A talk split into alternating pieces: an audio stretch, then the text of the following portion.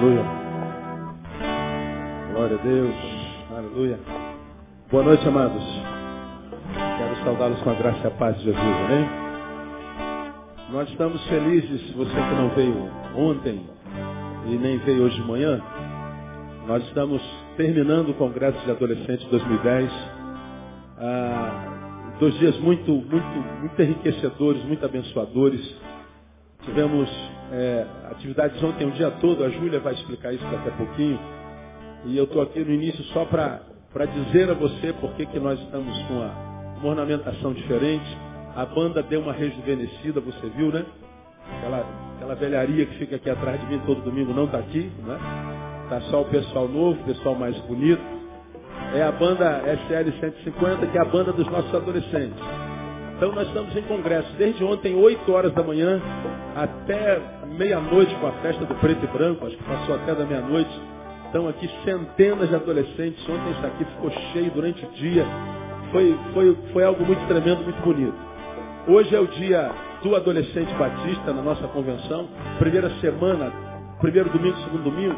Essa semana é dedicada à semana do adolescente batista. Então, nossos adolescentes, aproveitando a sua semana, celebram o seu, o seu, o seu congresso nesses dias. Esse ano, a sugestão para alegrar um pouco mais o céu, se é que o céu pode ficar mais alegre, né? Então, como a gente tem pregado, nós somos o resultado dos nossos encontros, nós somos o resultado das nossas relações. E os adolescentes nesse congresso, primeiro congresso sem, sem uma Madureira, eles quiseram fazer essa, essa, essa homenagem de forma diferenciada contando a história desse que entrou na história deles e depois disso a história deles nunca mais foi a mesma. Há pessoas que entram na nossa vida não são convidadas, depois que entram na nossa vida arrebentam com a nossa vida. E há pessoas que entram na nossa vida que depois que entram na nossa vida enriquecem a nossa vida de uma forma tão grande que quando se vão, ainda que permaneçam no nosso coração, a ausência física dela nos faz sentirmos-nos um pouco mais pobres. Essa é a realidade daqueles que conviveram com, com Madureira. Simplesmente um ser perseverante, adorável. Ralou a beça, errou, fez besteira pra caramba, mas a gente já aprendeu aqui que fracassado não é quem fracassa. Fracassado é quem com medo de fracassar nem tenta. Nós aprendemos que estar fraco não é pecado. Pecado é se entregar à fraqueza sem luta. Então Madureira, ele teve muito tempo de fraqueza, mas nunca se entregou às fraquezas. Teve muito, muito problema na adolescência, ao ponto de ser expulso do quartel, mas nunca se entregou a, ao seu passado. Ele sempre acreditava no futuro e nós louvamos a Deus pelo privilégio de termos podido conviver com ele. Eu queria, eu queria nesses minutos que nos faltam, ou nos restam, deixar uma palavra para os adolescentes, para você também, acho que cabe para cada um de nós. Eu queria tirá-la de Salmo capítulo 90. Abra sua Bíblia no Salmo de número 90. Eu queria que você, adolescente, prestasse bastante atenção. Ah, tivemos uma palestra com os adolescentes há bem pouco tempo atrás. E uma palavra bem dura, bem real. Eu não, não, não tenho a, capacidade do empavonamento, não, não tem como empavonar as coisas, o que é é, o que é como é, tem que ser como é, a gente mergulha muito na realidade. E eu deixei uma palavra com eles bastante grave. Peguei a palavra da parábola do semeador e mostrei que Jesus na parábola falou a respeito de quatro tipos de pessoas e quatro tipos de corações. E esses quatro tipos de corações, nada tinha a ver um com o outro. Tinham a ver um com o outro. E ele diz que nos quatro corações foram lançados a semente, ou seja, a palavra de Deus. Nos quatro. Mas diz que em três desses corações a palavra se perdeu. A palavra era de Deus, a palavra era de salvação, de poder e eterna. Mas a despeito de ser de Deus, de poder, de salvação e eterna, na vida de três deles se perdeu. Apenas um vingou. Um vingou. Um quarto daqueles para quem foi semeada a palavra vingou. três quartos se perderam. Trouxe essa palavra para o tempo contemporâneo e mostrei para eles uma, uma pesquisa que nós vimos na net, falando da realidade da adolescência no Brasil, em termos profissionais, em termos de estudos, em torno, em torno, em torno, em torno de um monte de, de realidades existenciais. E mostrei lá nos gráficos como que as pesquisas estão mostrando que apenas um em cada quatro adolescentes vingam na área profissional, na área sentimental, na área existencial. Pesquisas estão mostrando que os adolescentes estão sendo vencidos, estão fracassando, estão ficando pelo caminho. Os sonhos não estão se concretizando. Mostrei e, e, e fiz uma pergunta como, como faria para qualquer um de vocês. A, a maioria de nós já foi assaltado, assaltado. A maioria de nós já foi roubada. Todos nós temos informações de criminalidade, crime como sendo cometido. E você pode tentar relembrar, você que já foi assaltado. Lembra, você foi assaltado por um velho ou por um menino? Garanto que 99% de vocês, 99,9% foi, foi assaltado por um menino, pastor. Vocês que leem jornal, veem televisão, quando vem a, a, a, o bloco policial e você vê bandido preso, quadrilha presa, é, é, não sei o que preso, preso, aí você vê aquele pessoal de algema, de cabeça baixa, se escondendo da, da câmara. Traga sua memória. A maioria deles estão ali presos, de cabeça baixa. São velhos ou são meninos. Faça uma visita a qualquer delegacia, a qualquer presídio. E repare se a grande maioria é de velho ou se é de meninos. Meninos. Meninos e meninos. O diabo tem investido no homem ainda menino. Porque ele sabe que se ele ganhar o um menino, ele corrompe o homem. Então, ah, hoje, nós vivemos uma realidade muito complicada para a qual nem sempre a gente atenta. A Bíblia diz, deixai vir a mim as criancinhas, porque dos tais é o quê? O reino dos céus. Bom, criança, e nisso adentra o pré-adolescente ou adolescente, deveriam ser, ou na cabeça de Deus e Jesus, são protótipos do cidadão do reino dos céus. Olhe para uma criança e veja o que você vai encontrar no céu. Olhe para um menino e veja o que eu quero ver reproduzido em vocês. Deixe-os vir, porque deles é o reino. Eles são o protótipo do cidadão do reino dos céus. Agora, olha para a realidade infantil no Brasil e veja se a gente ainda pode pegar o menino e falar assim, ó, é o referencial que eu quero ver reproduzido na sociedade, é o, é o protótipo do cidadão do céu. Não é. A gente olha para a criança hoje, no sinal que vem jogar água no seu vidro limpar, a gente não ama esse menino, a gente tem medo dele. A gente não o trata com carinho, a gente o repele.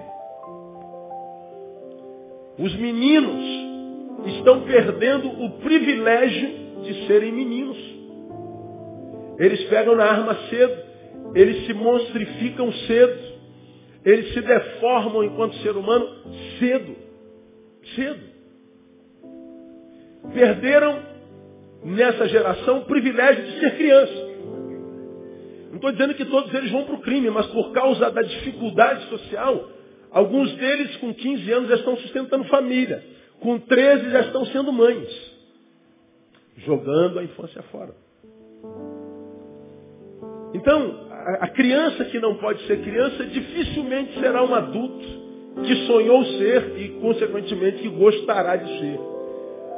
A criança que não foi criança, queimou essa etapa, queimou a adolescência, dificilmente será alguém que terá a bênção da autoestima dificilmente será um ser humano equilibrado. Roubaram-lhe uma das etapas mais fundamentais, básicas, basilares da existência humana. Então, esse adulto que queimou etapas, dificilmente será uma, um adulto batizado pelo amor, pela solidariedade, pela paixão, pela vida e pelo sonho com um futuro sempre melhor. E aí a gente vê a realidade que nos circunda. A gente vê as, as estatísticas, as pesquisas, e a realidade que a gente vê como testemunho ocular, realidade da qual nós somos vítimas. Vítimas. Falei com os adolescentes lá na toca, é bonito ver vocês todos juntos. Ontem de manhã, a metade do tabernáculo estava lotada, só de adolescentes. Não tinha adultos, só adolescentes aqui, juntos. Metade do tabernáculo tomado de adolescentes. Aqui são 1.284 lugares. A toca, segunda-feira, no culto de segunda-feira, não está cabendo mais. É bonito ver isso. Mas lá no meio deles eu falei, olha, é muito bonito ver isso. Mas possivelmente, à luz das pesquisas, três quartos de vocês não vão dar em nada. É bonito ver o que os nossos olhos veem, mas só um quarto de vocês vai vingar. Só um quarto de vocês vai se tornar naquilo que sonham ser hoje. Aí eu perguntei para eles, vocês querem estar entre os três quartos que vão fracassar ou no meio do um quarto que vai vingar. Porque as pesquisas hoje só estão mostrando que Jesus há quase dois mil anos mostrou na parábola do semeador. Ele semeou para todo mundo, para todos os quatro corações, para os quatro tipos de gente. Só um vingou. Um vingou. Aí eu falei que isso não deveria assustá-los por uma simples razão. Deus sempre, desde sempre, trabalhou com a minoria. Amém, irmãos? minoria. Então, uma das grandes necessidades que os adolescentes precisam aprender hoje é aprender a conviver na minoria, o que é exatamente o oposto da adolescência. A adolescência precisa da maioria, precisa do bando. Que adolescente é isso, já me viu ministrar sobre isso aqui. O adolescente sozinho, cara, pega um adolescente desse, bota ele sozinho aqui, nossa, falta só nascer asinhas, é um, é um, é um anjo. Agora junta dez. Só a misericórdia. Não é verdade? Juntou adolescente, tem que ter é, unção para cuidar, não é? Tem que orar pelo Giovanni e pela equipe dele mesmo, não é fácil não. Agora, sozinho é uma santidade. Não dá trabalho nenhum. Agora, juntou, pronto. Ou eles se deformam, ou eles se anulam no meio para ser aceitos, porque está no processo de socialização, de aceitação. E aí vem a dificuldade do adolescente que, que, que quer vingar. Ele, a despeito de, nessa fase, ter que se alocar, ter que se socializar, precisar do bando, quando olha a qualidade do bando, que a gente vê hoje no caminho, ele tem que caminhar de forma antinatural e aprender a viver na minoria. Porque o natural nessa fase é viver em bando. E isso é bom.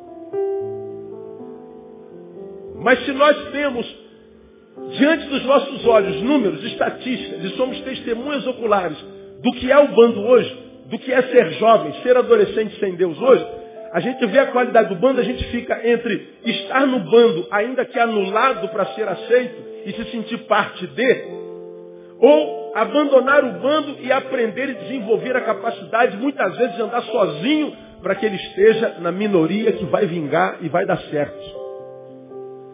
Ser adolescente não é nada fácil. É muito difícil.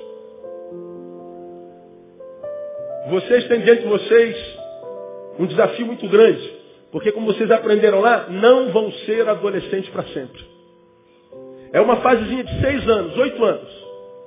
Essa é uma fase onde vocês, a priori, não são. Não são crianças, nem são adultos. São o quê? Não são. É uma criança que deixou de ser criança que está caminhando para a fase adulta. Enquanto você não chega na fase adulta, você está numa ponte chamada adolescente. Adolescência. Há de para frente. Dolescere, com dor. Adolescência significa andar com dor. Ir com dor. Por que ir com dor? Porque ele está saindo de uma fase onde ele não precisa pensar, responder pelas suas atitudes, infância, e caminhando para a fase adulta. Esse processo da infância para a fase adulta é uma, frase, uma fase de formação ou deformação. O que eles serão, vocês serão enquanto adultos, depende do que vocês farão, produzirão nessa fase de adolescência que não dura a vida inteira. Alguns esquecem disso e acham que vão ser adolescentes para a vida inteira e vão semeando na adolescência algo que vão colher o resto da vida e não percebem isso. Crescer com dores. Então, eu queria deixar uma palavra para vocês adolescentes, eu acho que serve para vocês adultos também, que vem de 90 a 12 de Salmos, que diz assim, olha a oração de, do, do, do, do profeta. Esse é um salmo, é, creem os historiadores, escrito por Moisés. E ele diz assim no versículo 12, olha lá. Ensina-nos a contar os nossos dias de tal maneira que? Leia comigo. Que alcancemos corações sábios. Vamos juntos. Ensina-nos a contar os nossos dias de tal maneira que alcancemos corações sábios. Posso ouvir só as mulheres declarando isso? Vamos lá, vamos juntos, mulheres.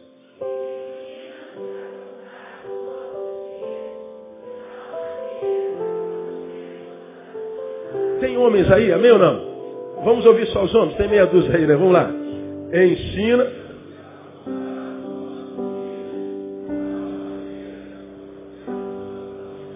Adolescentes, só os adolescentes ensinando os homens e as mulheres a, a, a recitar esse negócio. Vamos lá, adolescentes. Ensina.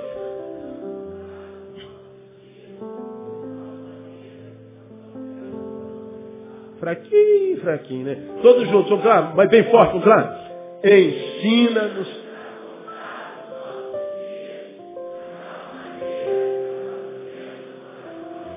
Muito bem, então vamos pensar aqui um pouquinho esse pedido de Moisés. Moisés está pedindo para Deus ensiná-lo a fazer o quê? Digam para mim. Ensinar a contar. Deus me ensina a contar. Me ensina a matemática. Que, que você quer contar, Moisés? Eu quero contar os meus dias. Ensina-nos a contar os nossos dias. Para que você quer contar os dias, Moisés? Para que, quem sabe, um dia desses, ou num dia desses, eu tenha a graça de perceber que a sabedoria do Senhor alcançou o quê? Meu coração. Ensina-nos a contar os nossos dias de tal maneira que eu tenha um coração sábio. Veja, a ambição de Moisés, do homem de Deus, coração sábio. Aí a gente sai de Moisés, vai para Salomão, que era um adolescente, um pré-adolescente. Deus aparece a ele, já preguei sobre isso aqui no passado, disse assim, menino, eu gostei de você. Me pede o que você quiser e é teu. Salomão não pensou duas vezes. O que, que ele pediu? Quem se lembra? Sabedoria. Moisés está pedindo coração sábio, sabedoria. Salomão pede sabedoria e se torna o homem mais sábio que já pisou no planeta, mas a gente sabe que um menino com 11 anos, que ao invés de pedir um brinquedo, pede sabedoria, já era muito sábio. Então, adolescente, escuta o que eu vou falar para vocês. Como vocês não vão ser adolescentes para sempre, vão se transformar em adultos, e vocês conhecem adultos aos quais vocês admiram a beça, e vocês conhecem adultos que não valem porcaria nenhuma e que não se deve imitar. Alguns de vocês têm adultos, pais em casa, que quando se tornarem adultos vocês vão querer ser como eles. E alguns de vocês têm um sonho oposto. Quando se tornarem adultos, tudo que vocês não quererão é ser como os pais. Como tio, como professor, como alguém da sua família. A gente, na fase adulta que a gente admira, e a gente da qual a gente tem nojo, da qual a gente quer estar longe. Bom, como vocês não são adultos, vocês podem se tornar em qualquer um deles. Vocês podem se tornar num cara que é admirado, um ídolo, um homem de bem, uma pessoa cheia de, de utilidade na vida, mas podem se tornar inúteis. Pode se tornar um vazio, um drogado, uma prostituta, um prostituto, um Zé Ninguém. Como nós vimos na parada do semeador, de cada quatro de vocês, três não vão dar em nada. Então, é muito mais fácil fracassar do que vencer. é muito mais fácil perdermos-nos do que acharmos. É muito mais fácil dar errado do que dar certo. Agora, por que isso acontece? Talvez Moisés nos explique nesse texto. Porque a sabedoria, ou seja, os valores abstratos, os valores do ser, têm pouco valor para essa geração. Porque os valores dessa geração são os valores do ter. Eu duvido se Deus aparecesse para um jovem hoje de 11 anos e perguntasse assim, o que, que você quer, moleque? Eu duvido que alguém pediria sabedoria. O que, que você pediria com, se Deus aparecesse para você? O que, que você quer, moleque? Peça. Playstation. Aí. Ou então, pô, pastor, tô afim de pegar aquela garotinha ali, ela não me dá mole de jeito nenhum. Queria pegar aquela garotinha ali, aquele garotinho ali. Queria ficar com ela só uma vez. Queria emagrecer, queria que meu cabelo fosse liso. Eu não queria ter esse nariz grande, essa orelha pontuda. Eu não queria ter essas estrias. Alguma coisa na área de estética. Por quê? Porque tudo o que é valor em grande escala para essa geração tem a ver com aquilo que os nossos olhos veem. E não aquilo com que os nossos olhos não veem. E em função disso, os valores do ser são secundarizados. A coisa principal não está mais no lugar da coisa principal. A despeito de nós aprendermos que a coisa principal é fazer da coisa principal a coisa principal. Essa é uma geração que secundariza tudo, a sabedoria, a capacidade de pensar, discernir, de cair dentro dos livros e adquirir conhecimento. Isso não é tão buscado pela grande maioria. Pedir a Deus graça, sabedoria e entendimento, para que quando acabar a adolescência eu me tenha transformado num adulto do qual me orgulho de ser. Isso não é sonho de grande parte deles. Então eu queria deixar essa palavra com vocês nesse final de congresso. Vocês têm diante de vocês uma probabilidade muito maior de fracassar do que de acertar. Vai depender da sabedoria que vocês alcançam no caminho e absorvem nessa fase de vocês. Quando vocês estão aí entre os 17 e 18, já caminhando para fora da adolescência, vocês já começam a perceber que tipo de caráter está se formatando em vocês, porque aos 18 já está quase pronto. Quase pronto. E aí você pode começar a deslumbrar ou vislumbrar o seu futuro à proporção do que você é hoje. Por exemplo, há adolescentes aqui que são um problema para os pais. Nasceram parece que nasceram para gerar dor na mãe e no pai. Nasceram, mas parece que nasceram para gerar vergonha nos pais. Mas há outros que nasceram, a despeito do que fazem, são orgulho para os pais. São bênção para os pais. Há adolescentes que estão aqui me ouvindo, ou no site, ou vão pegar esse CD amanhã, que já estão se formatando ou deformando no caráter, e ele ambiciona mais alegrar os amigos da rua que nem amigos são, que eles não conhecem, porque só se encontram na noite de sexta-feira para beber, para cheirar, para zoar, para transar.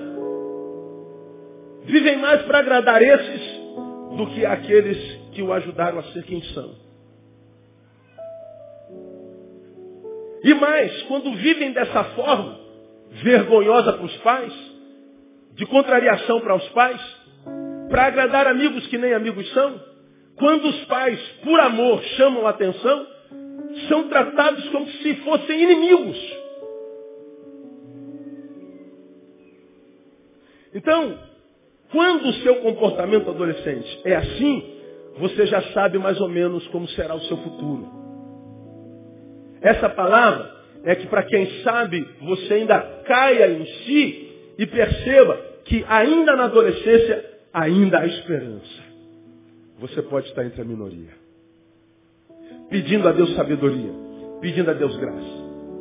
E na minha concepção, e aqui eu queria é, caminhar para o escopo dentro do qual eu queria parar, eu acho que vocês precisam sabedoria para algumas áreas muito importantes na vida de vocês, que pelo menos na prática pastoral, paternal, sou pai de adolescentes, na prática da, da, da, da profissão ah, humanas, a gente tem visto eh, nessas áreas alguns adolescentes se perderem e são as mais contundentes. Primeiro, na área da sexualidade, vocês precisam de sabedoria na área da sexualidade.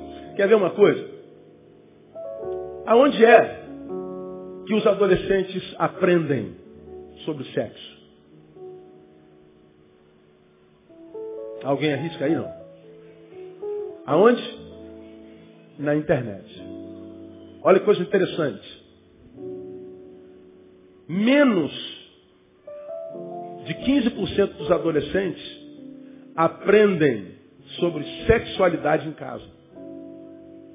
De cada 10, menos de 2. Por quê? Porque pais e filhos não têm intimidade suficiente para falar sobre pênis, vagina, transa, para falar sobre masturbação, sobre é, tudo da área. A gente fala sobre sexo, nosso rosto vai ficando vermelho, a gente fica sem graça, a gente acha que isso é coisa do diabo. O diabo não transa, irmão. Isso é coisa de gente. E mesmo que você, como pai, não consiga, como mãe, não consiga falar sobre sexo, não quer dizer que o sexo seja um problema, porque ele pode não estar na sua boca, mas na tua cabeça, ah, isso ele está, irmão. Diga que você não é um tarado proporção. Dá uma olhadinha para o irmão que está do seu lado, vê se não tem cara de tarado. Ah. Você vê os ficando vermelhinho, vermelhinho, olha que coisa terrível. Pois é, se a gente falasse tanto quanto pensa, talvez nossos adolescentes teriam mais salvação. Se os nossos adolescentes não tivessem que aprender sexualidade na prática, talvez eles ainda acreditariam mais no casamento e valorizariam mais a pessoa humana. Então, como adolescentes, escuta o que eu estou falando para vocês, guardem isso aí. Vocês não têm tanta facilidade para aprender sobre sexualidade em casa, possivelmente que vocês estão aprendendo sexualidade, está aprendendo deturpado. Questão de sabedoria. Ora, quem foi seu professor de sexo? Ah, foi pastor amiguinha minha. A nossa primeira transa foi no banheiro da escola. Aí foi uma coisa rapidinho. Pois é, você iniciou a tua vida sexual no banheiro da escola com aquela menininha. Você iniciou a sua vida sexual aos 16 anos com a empregada em casa. Que tinha idade para ser sua avó, sua mãe. Aí você fala assim, você acha que eu estou falando de uma realidade muito distante da realidade que a gente vive? Não. Você iniciou a tua relação como? Ah, pastor, eu iniciei com o primeiro namorado que arrumei, porque toda vez que as minhas amigas falavam de sexualidade na, na, na escola, eu falava que era virgem, todo mundo me zoava. Aí você começou a tua iniciação sexual dessa forma. Dois pedaços de carne se encontrando. Então escuta que eu vou falar para você, adolescente. Se você iniciou a sua vida sexual por esse método, o que você sabe de sexo pode ser uma desgraça na sua vida.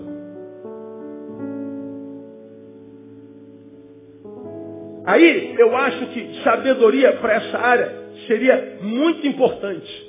E aí, como é que a gente adquire sabedoria para isso? Veja Moisés, ensina-nos a contar os nossos dias. Ele está falando, Senhor, eu quero contar cada dia. Portanto, ele está dizendo, eu vou ficar ligado em cada dia que tu me deres. Eu vou ficar ligado em cada dor, em cada alegria, em cada vitória. Vou ficar ligado em cada cilada da vida, cilada do diabo. Vou ficar ligado em cada é, é, é qualidade de amigos que me aparecem na minha história. Eu não vou desperdiçar meus dias. Entregue as minhas emoções, aos meus tesões como se eu não tivesse cérebro e não fosse um ser racional. Quando Moisés diz ensina-nos a contar, ele está falando, me ajuda a ser um ser racional o tempo inteiro. Ajuda-me a não ir atrás do meu pênis a vida inteira. Falei hoje de manhã, de tarde já tinha alguns e-mails de pessoas escandalizadas comigo. Essa geração que está tão diminuída no seu ser, que parece que todo o prazer que ela tem está restrita nessa área do corpo entre o meado da coxa e o meado da barriga. É uma geração, como já preguei noutra, noutra mensagem, refém do sexo e da vagina. O único prazer que essa geração tem está restrita a esta parte do corpo. Se tirar essa parte do corpo, essa geração não tem mais prazer. Refém dos seus órgãos genitais. Aí alguém fala assim, ah, mas sexo não é bom? É maravilhoso, pelo amor de Deus, irmão, uma bênção. Deus que inventou esse negócio, como é que pode ser ruim? Agora, quando é adolescente que a sexualidade é bom?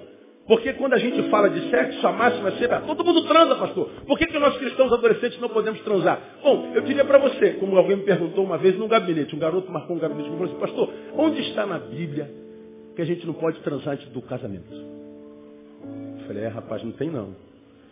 Na sua Bíblia tem? Tem alguma coisa na Bíblia dizendo que a gente não pode transar antes do casamento? Não. Por que, a gente não pode transar? É, biblicamente eu não tenho como te responder não. Ah, então eu vou transar. É, ninguém pode te impedir também não.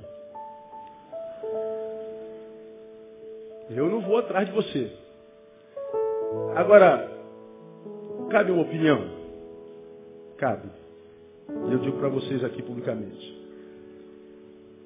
Quando é que um ser humano está preparado para fazer sexo? Porque sexo é um dos grandes fatores deformadores dessa geração. Se você olhar como está aumentando a homossexualidade nessa geração, principalmente nas meninas, é assustador.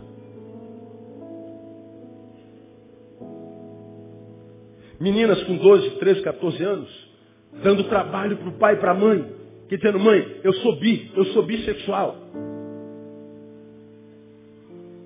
Mãe, eu sou homossexual. O que a bissexual, essa menina que está envergonhando todo mundo, está se deformando por causa da má formação sexual, não sabe, é que o bissexual não é homossexual. O homo se caracteriza pela atração pelo do mesmo sexo, ele não tem atração pelo outro. Então se você é bi, você está dizendo, eu tenho essa atração pelo sexo oposto. Se tem atração pelo sexo oposto, você não tem, você não é homossexual. Portanto, a tua relação homo é uma relação de deformidade, de má formação.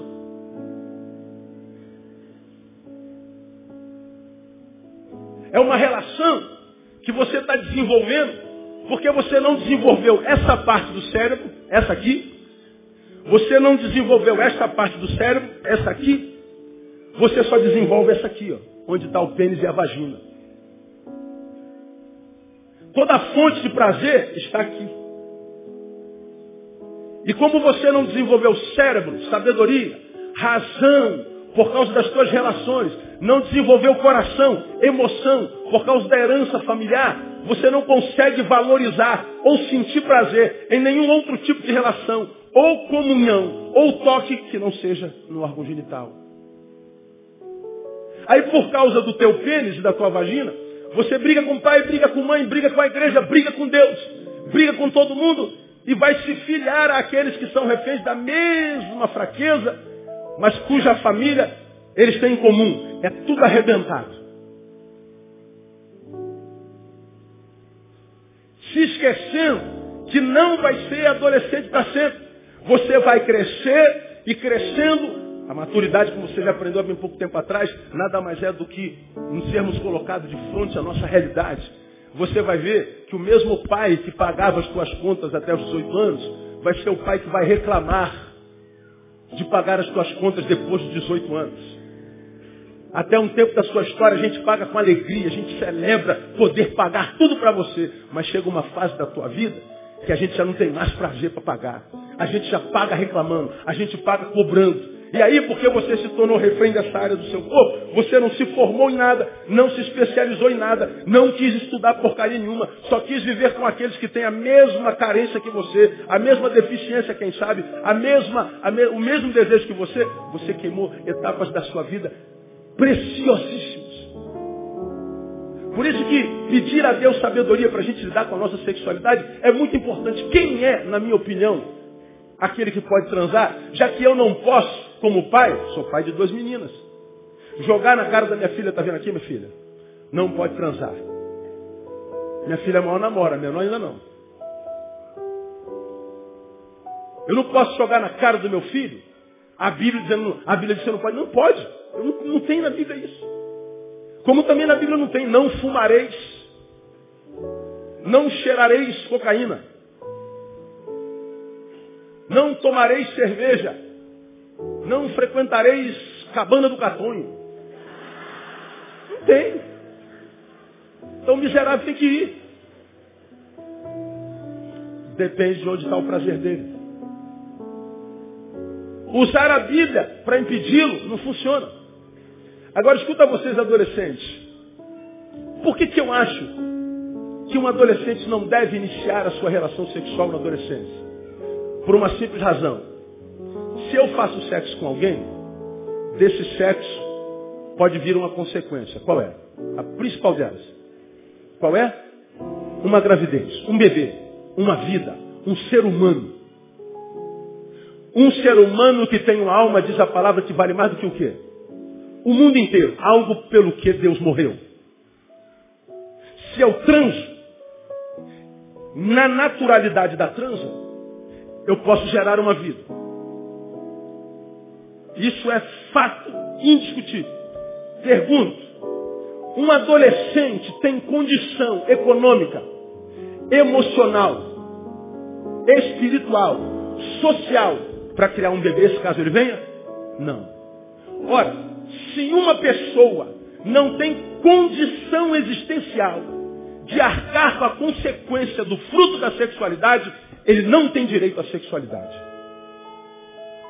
Olha o diabo no carro aí. Ó. Sei lá, não esquece esse carro aí, vê lá. Se você não tem como arcar com a consequência do fruto da sexualidade, você não tem direito a essa sexualidade. Porque o que, que tem acontecido nessa geração? Olha que coisa interessante. No Brasil, 20% das crianças que nascem, nascem de adolescentes entre 13 e 18 anos. 20% de cada oito crianças, duas são filhos de adolescentes. 20%. São pessoas que não estão formadas emocional, econômica, existencial e espiritualmente, gerando vidas a respeito das quais eles não vão ter ingerência, não vão poder formar. Seres em formação, formando. O filho desse adolescente vai, portanto, crescer com as suas carências e grandes. Alguns têm mães e pais que assumem as consequências. Mas uma avó nunca, por melhor que seja, será uma mãe. Nunca. Então eu não posso dizer para um adolescente, eu não, eu, eu, você não pode transar porque a Bíblia condena. Não. Agora, o sexo é um privilégio para quem pode arcar com as consequências dele. O sexo no início foi crescer e multiplicar. A ideia da sexualidade além do prazer, era a multiplicação. Se eu não posso arcar com a realidade da multiplicação, eu não posso arcar com a realidade do sabor que ele produz. É incongruente. Aí nós vemos crianças, adolescentes, iniciando a sua vida sexual tão cedo, e aí nós vemos as consequências sociais. Primeiro, a adolescência jogada fora. Vemos bebês com bebê no colo. Vemos meninas com 12, 13 anos jogando fora a sua adolescência porque tem que cuidar de criança, queimando uma etapa preciosíssima da vida e, portanto, quase que sempre será um adulto do qual ele não tem orgulho, cuja estima será rastejante. Um adolescente, irmão, que não pôde sentar num banco de escola e aprender, absorver ensinamentos que vão servi-lo e segui-lo o resto da vida, se transformar, passar pela alegria de botar uma, uma toga preta e um, e um, um chapeuzinho de formando, de poder dizer vocês estão formados, jogar isso para o alto. Essa é uma alegria, irmão, que eu acho que todo jovem deveria ter. Passar por uma, por uma, por uma, por uma, um concurso ou não, ou pelo, pelo curso de formação profissional de ser especialista em alguma coisa. Mas quantos não estão fazendo isso? Por quê? Porque estão jogando a adolescência fora. Por quê? Por causa de 15 minutos de transa. Então, adolescentes, escute o que eu estou falando para vocês. Vocês precisam de sabedoria nesta área. Adolescência jogada fora.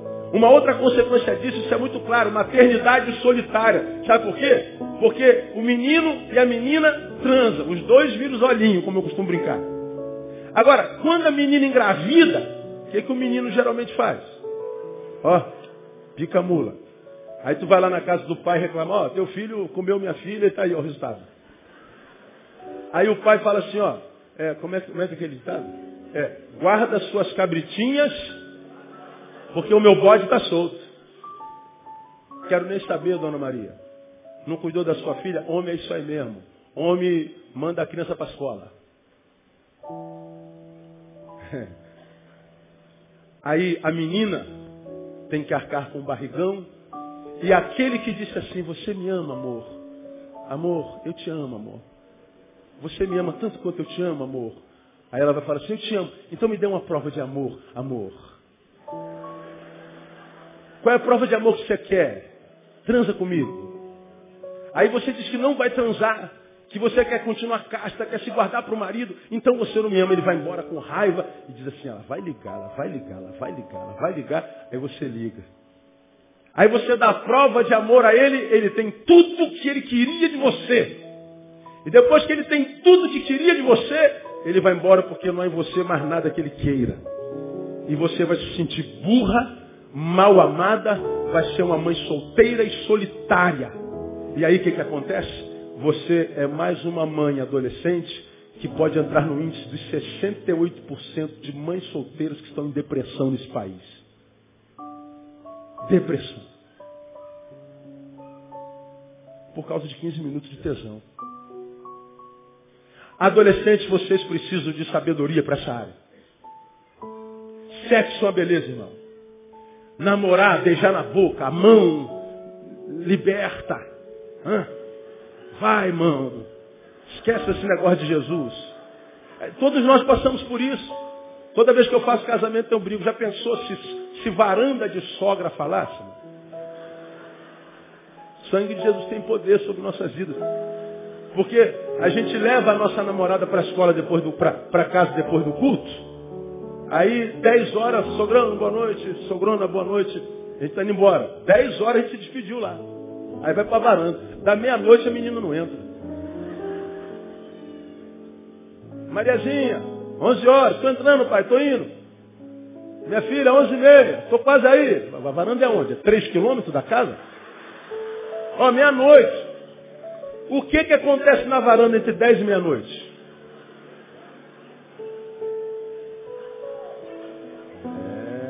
Fala, Jeová. Na casa da minha sogra tinha varanda, né, irmão? Sim. Eu sei o que, que tem na varanda da casa da sogra. Pastor também gosta dessas coisas, né, irmão? Eu não era, não era nem pastor naquela época. Toda a casa de sogra tem varanda. Se não tem, tem portão. Sei lá, a gente dá um jeito, não é verdade? Porque se a gente não tiver sabedoria, a gente joga a nossa juventude toda fora. E a gente vê centenas, milhares de adolescentes, porque não tiveram sabedoria nessa cabeça, foram reféns da outra. É isso aí mesmo que você está ouvindo. Então, adolescentes, sejam senhores da sua sexualidade, não escravos dela. Peça a Deus sabedoria, porque uma relação sexual errada, fora da, do prazo, fora do tempo de Deus, pode estragar a vida de vocês para o resto da vida. É um ser a, a, a ser formado, formando. Cuidado, cuidado. 20% das crianças que nascem nesse país são filhos de adolescentes. São quase 1 milhão e 100 mil crianças por ano no Brasil, filhos de adolescentes. Aí você para para pensar, qual é a formação que essa criança vai ter? Qual é a estrutura emocional, familiar? Educacional. Nenhuma. E aí a gente vê a sociedade se transformando no que a sociedade está se transformando. Porque o que nós somos, somos a partir da família dentro da qual nós estamos. Então acho que quando Moisés pede sabedoria, trazendo para os nossos dias, as crianças precisam de sabedoria nessa área sexual. Porque senão, adolescência jogada fora, maternidade solitária, filhos, olha que coisa interessante. Psicologicamente deformados e mais amargura de alma. amargura de alma. Nosso tempo corre, não vai dar para falar tudo que eu tenho aqui. Sabedoria para a área sexual. Uma outra área que eu acho que vocês precisam de ter sabedoria de Deus. Futuro. Sabedoria para o futuro. Porque a adolescência é uma fase tão gostosa que não dá para a gente pensar no amanhã, irmão. A gente quer é para agora. A gente quer viver com, com toda a intensidade. A gente diz, olha, você precisa estudar, você precisa fazer curso, você precisa fazer não sei o quê. Seu rapaz, você vai envelhecer, Ih, mas está muito longe, pastor. Pai, está muito longe, ainda só, pastor, pai, eu tenho 16 anos. O senhor está falando assim que o senhor está com 40, o senhor já está caquético, o senhor é do século passado. Eu só tenho 16 anos. Bom, a maioria de nós disse isso anteontem. Eu só tenho 16 anos, hoje está com 40. Só que quando a gente olha daqui para trás, a gente diz assim, cara, é muito rápido. Agora, quando a gente olha daqui para frente, voltou com 16 até ter 40, meu amigo. Jesus já voltou três vezes. Não, não, não dá. Eu acho que eu nunca vou fazer 40 anos. É muito chão, cara. É muito longe. Agora, paz, demora, sim ou não? É um sopro. É um sopro. Agora, eu entendo os adolescentes quando eles não acreditam nisso, eu também não acreditava. Eu achava que ia demorar muito. Eu achava que eu tinha todo o tempo do mundo. Ainda está muito longe, falta muito tempo. Agora, pensa comigo, adolescente, por que a ausência de pressa? Por que a gente não tem pressa? Por que a gente não resolve nossa vida logo? Para que a gente, ao invés de curtir agora, desenfreadamente, sem maturidade, sem sabedoria, sem a experiência da dor e do fracasso, por que, que a gente não estuda agora, se prepara agora, para que quando chegar no 30, 40, a gente está alocado, a gente está com dinheiro no bolso, tem casinha própria, está bem casado, e a gente curte o resto da vida com maturidade, irmão. Já tendo sido discípulo da dor, do fracasso, da competição de mercado. É muito melhor a curtição depois dos 30 do que antes dos 20. Só que a gente só vai curtir depois dos 30 se estudou antes do 20. A gente só vai curtir depois dos 40, 50, 60 e a vida toda. Se a gente gastou os antes dos 20 se preparando para o resto da vida. Porque a adolescência nada mais é do que o preparo para o resto da vida de vocês. Queima adolescente estudando, acordando mais cedo, dormindo mais cedo, para que o resto da vida vocês possam curtir, saborear. E mais, com menos probabilidade de erro. Com menos probabilidade de erro. Então a fase de curtição da vida não é a primeira, a segunda infância, a adolescência, é, é, é a maturidade. Agora, o adolescente, porque não pede sabedoria, acha que o futuro é algo muito longe. E por que, que ele acha que está longe? Por causa da péssima relação com o prazer. Ele acha que o tempo do prazer é agora. E não é. Esse é o tempo do investimento em si.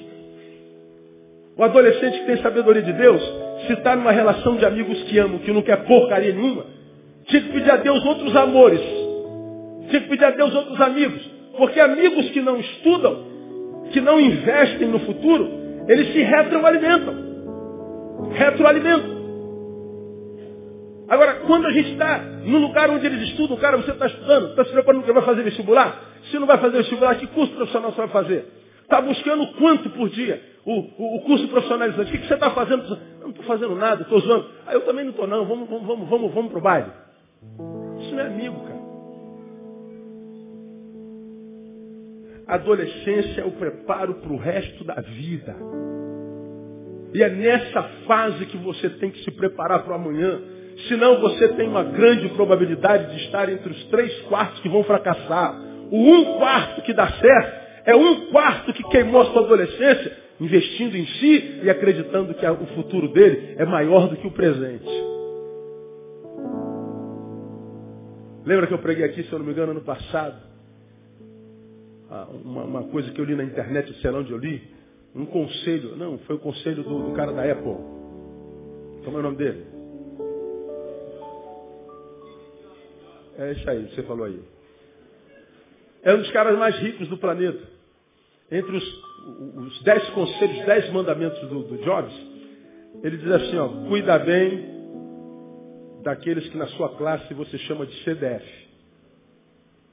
Você tem uma grande probabilidade de ser funcionário dele no futuro. falei, caraca, é verdade, né? Não tem aqueles na sua turma que chama de CDF? Cara aprende tudo, estuda para burro, quatro olhos, quadradão, gordinho, feinho, escrotinho. Todo mundo zoa ele, ele tem é, filho de quatro olhos, de orelhudo, cabeçudo, gordinho, bola de ping-pong. Todo mundo zoa ele, ele é todo nerd, todo lerdo. Pois é, trata bem esse cara, você pode ser funcionário dele no futuro. Porque o que você passa de tempo zoando porque ele estuda, hoje você ri dele, amanhã ele vai rir de você. Porque ele entendeu que a adolescência nada mais é do que um investimento para o resto da vida. E adolescente que não investe em si, na área de futuro, ele vai ser refém do seu futuro. Seu presente vai ser uma desgraça. Quando a gente não investe, alguns resultados muito, muito, muito claros está diante de nós. Cidadão despreparado para o mercado de trabalho. Irmão, o mercado de trabalho hoje é muito sanguinário. Não existe, adolescentes cristãos, esse negócio de não estudar e ir para a campanha da oração pedir a Deus emprego. Ó oh, Deus, abre a porta do emprego do teu servo. Aí Deus abre, vender Coca-Cola no sinal. Não, isso é para ímpio, Jesus. Isso não é para mim, não. Eu sou filho do rei. Estava ouvindo CD agora no rádio, agora de manhã. Eu, eu, gosto muito do cantor. Mas a teologia dele às vezes não dá. Tem que pular a música porque ele viaja na maionese. Mas eu gosto muito das músicas dele, de algumas delas. Aí é, a Bíblia diz que de glória e de honra fomos coroados. Aí ele falou assim, você é um rei, você é uma rainha e Deus tem uma coroa para você. Era um, um, uma administração ao vivo, aí a gente ouvia a multidão vindo ao delírio, porque Deus me fez rei, Deus me fez rainha. Rei, rainha, governo. Deixa eu falar uma coisa para você, isso é, é teologia gospel sem fundamento.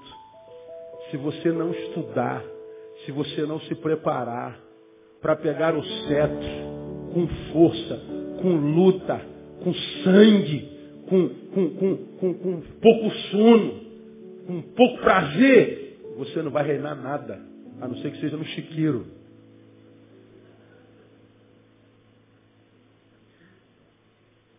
Pô, pastor, pega pesado, é porque eu amo, cara. Saber que você tem potencial para liderar e vai ser liderado, viver aquém do potencial que tem, só porque você não acreditou. Teu problema não é porque você é burro ou deixa de ser burro, teu problema é de fé. É porque você acreditou que não pode. Mas você pode, como Giovanni falou de manhã, você pode tudo que a Bíblia diz que você pode. Sabe o que a Bíblia diz que você pode? Todas as coisas. Posso, repita comigo. Todas as coisas. Naquele que me fortalece. Vamos juntos declarar isso para que o inferno ouça, vamos lá? Posso todas as coisas naquele que me fortalece. Então, cara, sonha, meu. Sonha. Sonha. Pastor, já estou velho, já estou com 19 anos, já estou com 20. Pelo amor de Deus, cara. Como você pode estar velho? Teu problema é de visão.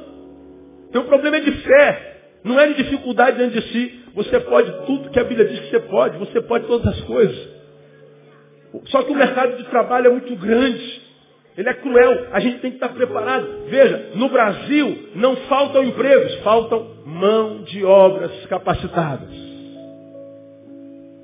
Estamos aí entrando na era do pré-sal.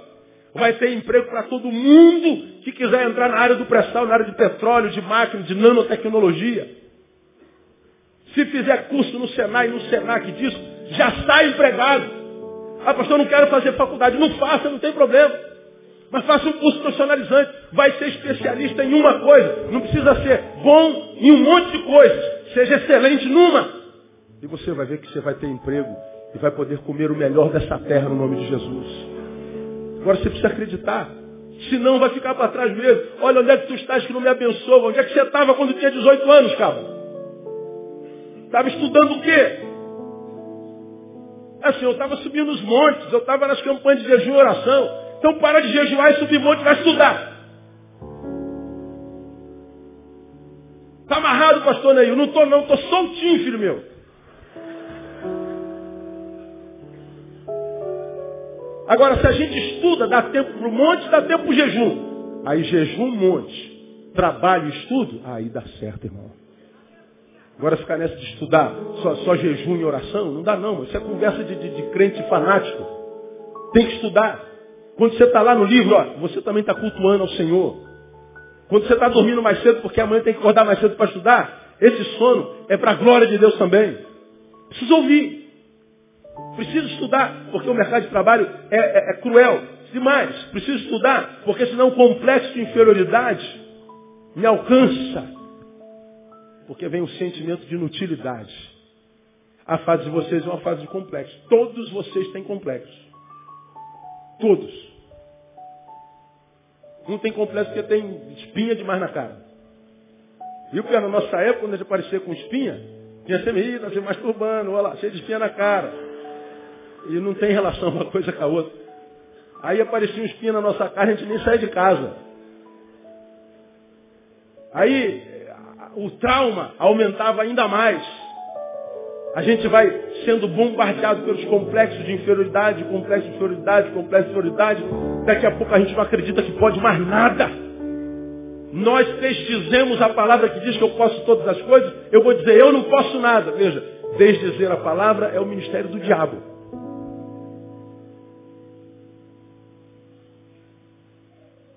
E aí me torno massa de manobra. É um mais um na multidão que é levado pelos que manipulam a massa. Você não é mais formador de opinião. Vai ser só mais um. Termino.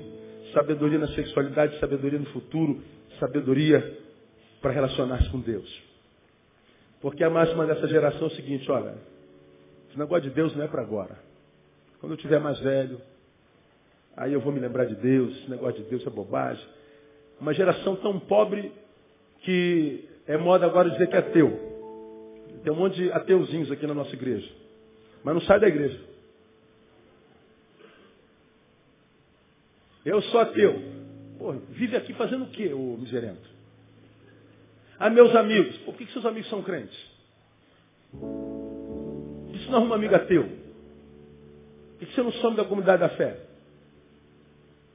Por que você senta aí para ouvir o meu sermão o tempo inteiro? E eu só desço a borracha.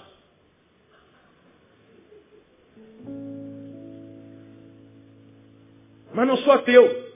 Tu é ateu nada, cara. Tu é um crente frustrado. Eu já preguei aqui que o ateu é um crente frustrado. Quis muito ter uma experiência pessoal. Queria acreditar no que a gente prega. Queria acreditar no que você sente. Queria acreditar que o que o Giovanni sente é verdadeiro. Quando ele corre para lá adorando essa alegria do Senhor. Pô, isso, isso, isso, é, isso, é, isso é psicopatia. Emocionalismo barato. Isso não existe. Por que, que ele condena a experiência espiritual do outro? Porque ele não sentiu. Agora, se ele fosse homem, ia falar, pelo menos como qualquer sábio diz, porque todo sábio, a despeito do seu conceito, ele sempre, porque é sábio e honesto, admite a hipótese do equívoco. Eu creio nisso, mas eu posso estar errado. Mas não, eu me encontro com os ateus no caminho, todo dia eu me encontro com um ateu. Não tem a possibilidade ou a hipótese do equívoco. É o ateísmo soberbo. Então o problema não é o ateísmo, é soberbo. Porque quando o ateísmo é no humilde, então esse humilde certamente se converte. Agora, quando o ateísmo é no soberbo, aí ele é vítima desse ateísmo, que vai se incomodar mais com a tua fé do que com a sua própria mediocridade, do que com a sua própria carnificidade. Ele se carnificou. Lembra? Para ele só tem essa área do corpo. Ele perdeu a capacidade da transcendência. De estar com amigos só por estar, de pisar na grama, de tomar banho de chuva, de ver um pássaro celebrar. De acabar de comer um bife e dar um glória a Deus bem alto. Deus, eu comi carne hoje, louvado seja o teu nome de celebrar com, com o cosmo, com Deus, com o sobrenatural, com o metafísico, com o supra-humano. Não, ele só consegue sentir prazer, se fosse meu caso, em 1,86m. O prazer dele tem 1,86m de altura. Tem 84 quilos de peso. Se reduziu aquilo ali. pedacinho de gente que ele é. Por quê? Porque ele acredita que Deus é coisa para o futuro, é nem para o futuro, é porque eu estive aqui na igreja durante um tempo, não consegui sentir nada, não consegui reter nada. Aí você vê a realidade de uma geração que é muito bem informada, mas pouco sabe. Pesquisa dos Estados Unidos mostrou agora, no início desse ano, a pesquisa universitária dos Estados Unidos comprovam que até a década de 90, meados da década de 90, aliás, início da década de 90, final de 80 e meados de 90, os universitários que abandonavam a fé na universidade faziam entre o quinto e o sexto período, terceiro ano. Hoje, o crente tem abandonado a fé no primeiro período de faculdade. Primeiro período. Pega um professorzinho de história, que bate a curimba lá, diz que é ateu, e fala assim, Deus não existe. Aí vai falando dos feitos das, da igreja católica na Idade Média, que a gente conhece bem a história, diz assim, se isso aqui é de Deus, Deus não existe, Deus é diabo. Aí vai o universitário abandonar o Senhor, abandonar Deus. Como abandona Deus é refém do corpo, no meio da rapaziada ele tem que mostrar que está bem o tempo inteiro. Então ele é o cara. Ele é o ferão. Eu diria outra palavra, mas aqui não, não cabe.